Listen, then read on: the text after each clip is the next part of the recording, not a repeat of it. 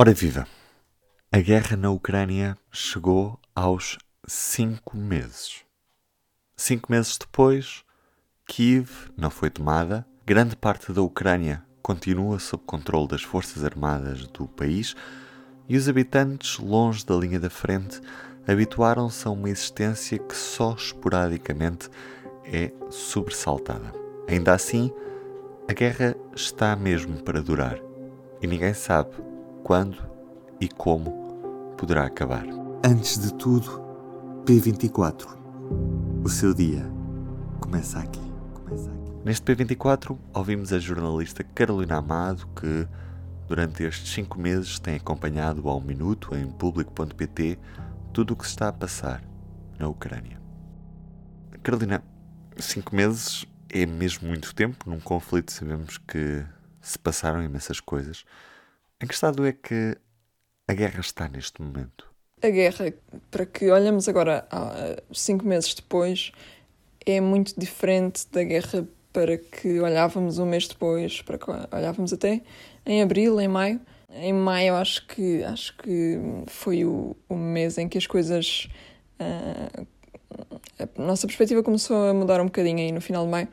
Neste momento, a, a Rússia controla quase um quinto do território da Ucrânia, principalmente a sul, a sudeste e, e, e a leste. Portanto, isto inclui, claro, a Mariupol, inclui parte da, da região de Zaporizhia, inclui obviamente o Donbass, Donetsk, Lugansk, além do, de parte da, da região de Kherson. Portanto, eu acho que já percebemos todos há muito tempo que ah, esta guerra não se resolve em semanas nem em meses, como se calhar inicialmente pensávamos, ah, e de forma um bocadinho ingênua, um, independentemente também dos planos que Putin teria no início.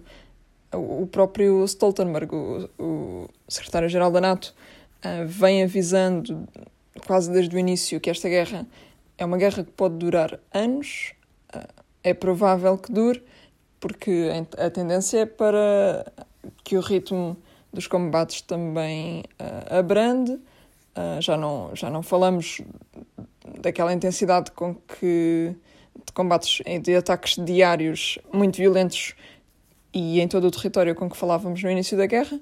Agora uh, os combates estão concentrados ali no leste, em Kharkiv, no sul, e, e o avanço da Rússia no território também se tornou muito mais lento. Uh, portanto, esta a guerra é, está neste momento bastante diferente do que aquilo que imaginávamos que ela seria. Uh, ora, Zelensky também tem dito que não vai abdicar de nenhuma parte da Ucrânia e que o povo ucraniano não, nem sequer o permitirá, um, obviamente, porque é a questão de não premiar a, a Rússia pela, pela ocupação. Zelensky já disse também que quer a Crimeia de volta. Uh, ora, a Rússia não vai chegar nunca a uma mesa de negociações e, e retirar as suas tropas da Crimeia ou dos lugares que, que ocupa agora, portanto, só se prevê um, um, uma guerra muito longa, infelizmente, até porque não existem negociações no horizonte, ainda por cima, quando, quando a Rússia continua a quebrar a, a confiança não só da Ucrânia, de, de toda a gente, da comunidade internacional um, das Nações Unidas, como aconteceu agora com, com, com o ataque ao porto de, de Odessa. Carolina, pegamos por aí mesmo, é, porque nesta última semana tivemos o acordo entre a Turquia, a Ucrânia, a Rússia e as Nações Unidas que vai facilitar a exportação de cereais que, que se encontram retidos em território ucraniano mas com ataques como o que aconteceu no porto de Odessa depois de assinado este acordo, a Rússia deixa pouca margem de manobra para que se confie nela. Pois não, este acordo vale o que vale já poucas horas depois de ser assinado pelo por Lavrov, pelo ministro da, dos Negócios Estrangeiros russo, foi quebrado. Eh, portanto, a Rússia atacou o porto de, de Odessa, que era supostamente um dos que seria um, desbloqueados, libertados, uh, atacou esse porto com, com mísseis de alta precisão, portanto, o acordo não o vejo como, como uma mudança, como um, um avanço nas negociações, como a, a, o, o próprio Erdogan falava de, aliás, saudou, celebrou um, ambiente de paz e de amizade, foi assim que ele disse. Não me parece, ah, e provavelmente terá mudado de ideias horas depois também. Além de quebrar o, o acordo poucas horas depois de o assinar, a Rússia, ah, de o assinar com, em Istambul, com, com a Turquia, ah, com as Nações Unidas e, e com a Ucrânia, e, e próprio António Guterres, secretário-geral das Nações Unidas, celebrou bastante este, este acordo e, e, o progresso feito à mesa de negociações, enfim, é, vale o que vale. E além de o quebrar, a, a Rússia logo depois eh, nega que, que tem alguma coisa a ver com esse ataque, um, nega-o ao Ministério da Defesa turco. Um, este ataque aconteceu logo no sábado, o acordo foi assinado na sexta-feira. Este domingo, um, Lavrov reafirmou o compromisso russo em, em, permitir as exportações de cereais e não referiu o, sequer o ataque a Odessa, portanto, a Rússia já mostrou e mostrou-nos uh, por várias vezes quando, quando prometeu abrir corredores humanitários uh, seguros para a passagem de civis que estavam presos em cidades ocupadas, violou recorrentemente o, o cessar-fogo prometido. A Rússia já mostrou várias vezes que não é de confiança, que não, que não está com vontade de, de negociar neste momento. Esperemos para ver o que, o que faz a Rússia. Parece provável que continuemos a não poder confiar uh, no Kremlin. Uhum é sempre difícil para qualquer analista, para qualquer jornalista, prever o, o decurso da, da guerra. Mas neste momento, o que é que se espera para o futuro deste conflito, Carolina? Portanto, resumindo, o que temos estado a dizer é, é, é longo, uh, vão continuar a aumentar uh, os ataques, as baixas civis, as baixas, uh, as perdas humanas dos dois lados, nas tropas ucranianas e russas, de pessoas que também não enfim, não terão nada um, a ver com esta guerra e com esta luta, enfim, não, é, não serão só soldados, já não, já não falamos só do, do exército propriamente dito russo, já há, há outras pessoas, um, outros cidadãos já mobilizados para combater, mesmo na Ucrânia já não falamos só do batalhão Azov, enfim, um, vão continuar a aumentar uh, as perdas humanas e, e materiais tudo mais. Um, além disso, temos a questão dos referendos um, e perdas, uh, agora volto atrás, mas uh, enfim, perdas culturais e muito importantes no, no próprio território ucraniano que vai sendo arrasado.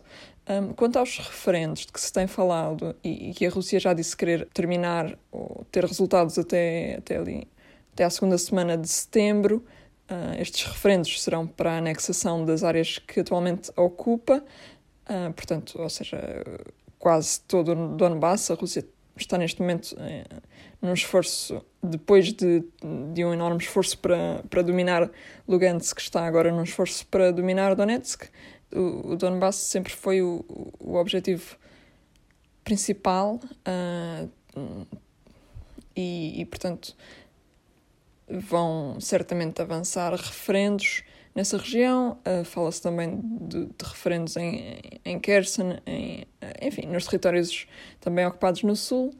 Esses referendos também valem o que valem. A Rússia pode controlar os resultados da forma que quiser, obviamente, e não, portanto, estes referendos não têm qualquer validade. A população que lá continua, a população ucraniana, continua a ficar mais isolada. Na sexta-feira, a Rússia bloqueou o acesso ao Google em Donetsk e em Lugansk. Portanto, é, enfim, é, vamos ver nas próximas semanas, agora em agosto e setembro, um, como é que evolui esta questão dos referendos.